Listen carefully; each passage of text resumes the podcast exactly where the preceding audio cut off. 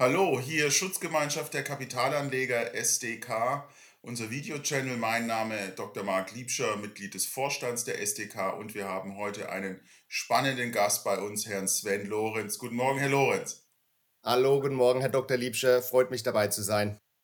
Wir werden uns heute beschäftigen mit russischen Aktien und ADR, GDR. Dazu hatten wir vor einigen Wochen schon mal ein Video gemacht. Hier die kurze Einblendung zu unserem damaligen Video, wo wir erklären, ADR, GDR, was hat es damit auf sich und was ist das Problem bei russischen Aktien. Hintergrund sind natürlich die Geschehnisse in der Ukraine, Angriffskrieg von Russland, damit zusammenhängend westliche Sanktionen und die Unmöglichkeit, ADR, GDR auf russische Aktien zu handeln und äh, die Kurseinbrüche an der Moskauer Börse. Herr Lorenz, ähm, meine erste Frage, bitte könnten Sie uns so ein bisschen die Gemengelage schildern. Wo liegen die wirklichen Probleme und was sind die Schwierigkeiten, die Investoren im Moment haben, dass wir das nochmal kurz rekapitulieren? Ja, also um die Situation kurz zusammenzufassen, mit dem Ausbruch des Konflikts wurde ja der Handel eingestellt in den ADRs und GDRs russischer Aktien, die in New York oder in London notiert waren und auch natürlich im deutschen Freiverkehr. Und damit hängen die Anleger jetzt erstmal auf diesen Papieren fest, die sie weder verkaufen können, im Moment auch nicht übertragen können. Und da die Sanktionen gegen Russland ja wohl dauerhaft, kann man sagen, ähm, bis auf weiteres zumindest erstmal äh, ähm, so bleiben werden, äh, ist natürlich die Frage, wie es da jetzt weitergeht. In der Theorie, in normalen Fällen würde man sagen, okay, wenn die Notiz der ADRs eingestellt ist, dann wandelt man die ADRs um in die normalen Aktien. ADRs sind ja nichts anderes als eine quasi verpackte Aktie in einem, in einem anderen Vehikel, um den Handel leichter zu machen. Normalerweise würde so eine, ein, ein Entpacken der Aktien relativ einfach funktionieren. Da müsste man Gebühren an die Bank oder den Broker bezahlen und dann wär, würde das erledigt werden.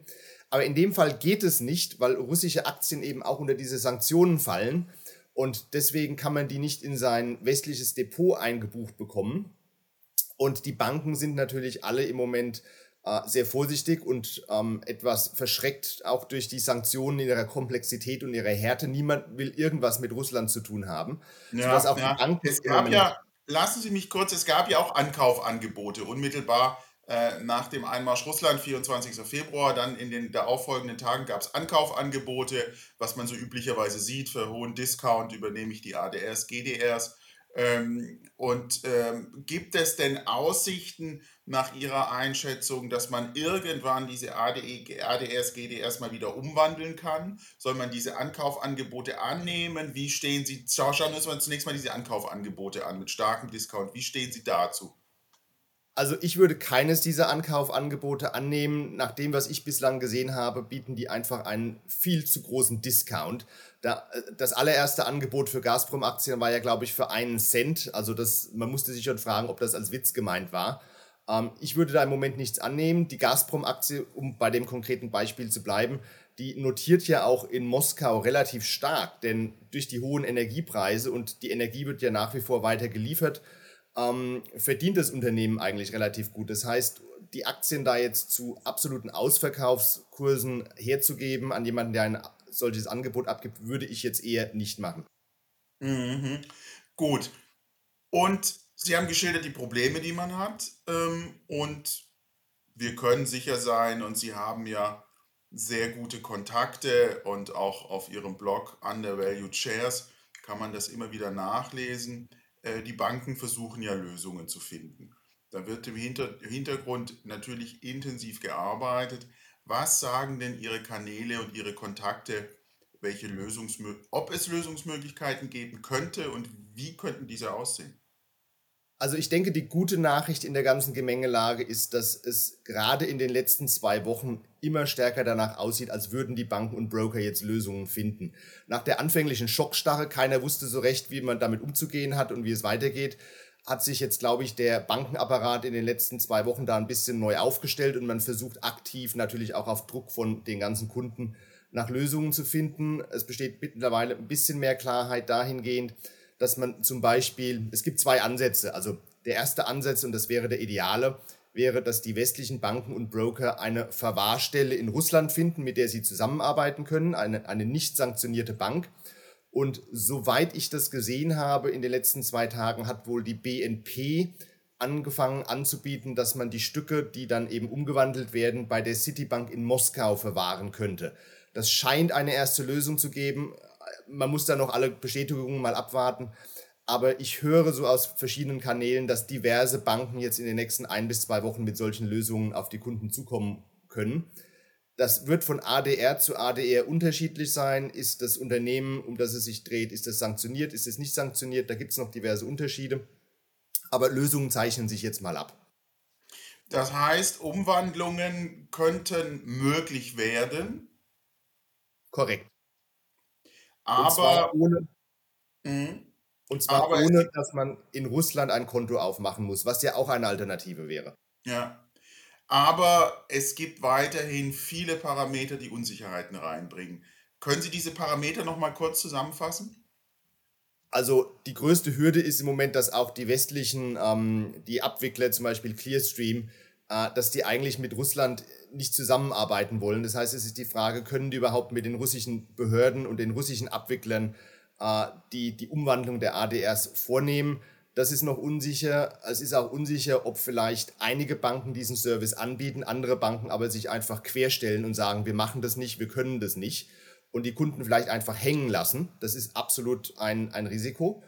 Äh, und dann wird es vielleicht interessanter werden, sich solche Angebote anzuschauen. Ich denke, der Discount bei solchen Abfindungsangeboten, der wird sich verringern. Äh, wenn Lösungen absehbar werden, dann wird vielleicht bei der einen Bank kann man dann vielleicht seine Stücke verkaufen und dann macht jemand Arbitrage und macht solche Angebote mit einem vertretbaren Abschlag. Wird man dann sehen, aber ich denke, es wird nach und nach da mehr und mehr Lösungen geben. Das heißt, Sie sehen zum einen am Horizont eventuelle Lösungsmöglichkeiten für jene Investoren, die ADR, GDR auf russische Aktien im Bestand haben und Sie denken auch darüber nach, vielleicht sogar in russische GDR reinzugehen, um die hohen Discounts zu nutzen. Ja, das ist ja die generelle Diskussion und das ist natürlich ein sehr polarisierender Punkt. Soll man in einem Land wie Russland überhaupt investieren? Es gibt im Moment erste Bestrebungen der Moskauer Börse, einen, einen zweigeteilten Markt einzuführen, und zwar auch einen zweiten Markt, wo auch Ausländer handeln können. Es gibt auch verschiedene russische Banken und Broker, die Ausländern anbieten, Konto zu, Konten und Broker-Depots ähm, zu eröffnen. Vielleicht kann man darüber auch wieder den Marktzugang zu russischen Aktien bekommen und vielleicht kann man als Anleger damit einfach wieder partizipieren an der ganzen äh, Entwicklung in Russland. Aber es ist alles noch absehbar und natürlich politisch alles sehr brisant und jeder hat da seine ähm, eigene Meinung und muss selber wissen, wie er, zu dem, wie er zu dem Thema steht.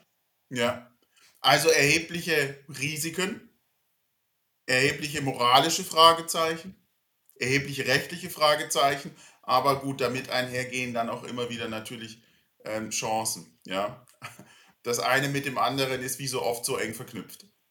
Genau, und ich denke mal, man kann die Prognose wagen, dass in den nächsten Monaten die meisten Leute, die solche ADRs und GDRs haben, eine halbwegs vernünftige Lösung finden werden.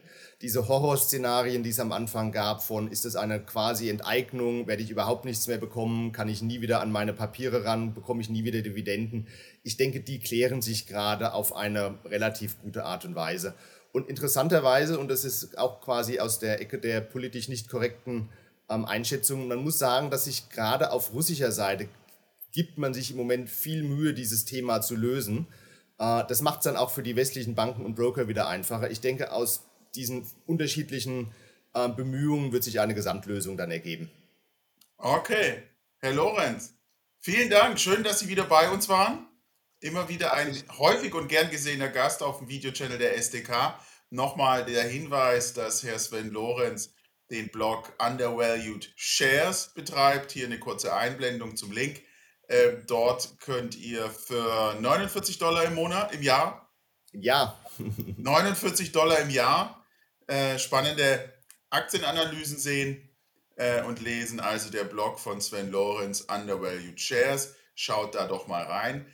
Äh, vielen Dank, Herr Lorenz, für Ihre Zeit heute Morgen zu den ADR, GDR russische Aktien. Und ähm, wir hoffen, wir konnten die vielen Mitgliederanfragen, die wir bekommen haben, ein bisschen ein Stück weit beantworten. Klar ist, wir geben hier keine Anlageempfehlungen ähm, und jeder soll bitte sich selbst informieren und darauf auf seine Informationen hin dann Anlageentscheidungen treffen. Vielen Dank, Herr Lorenz, und alles Gute. Besten Dank, alles Gute.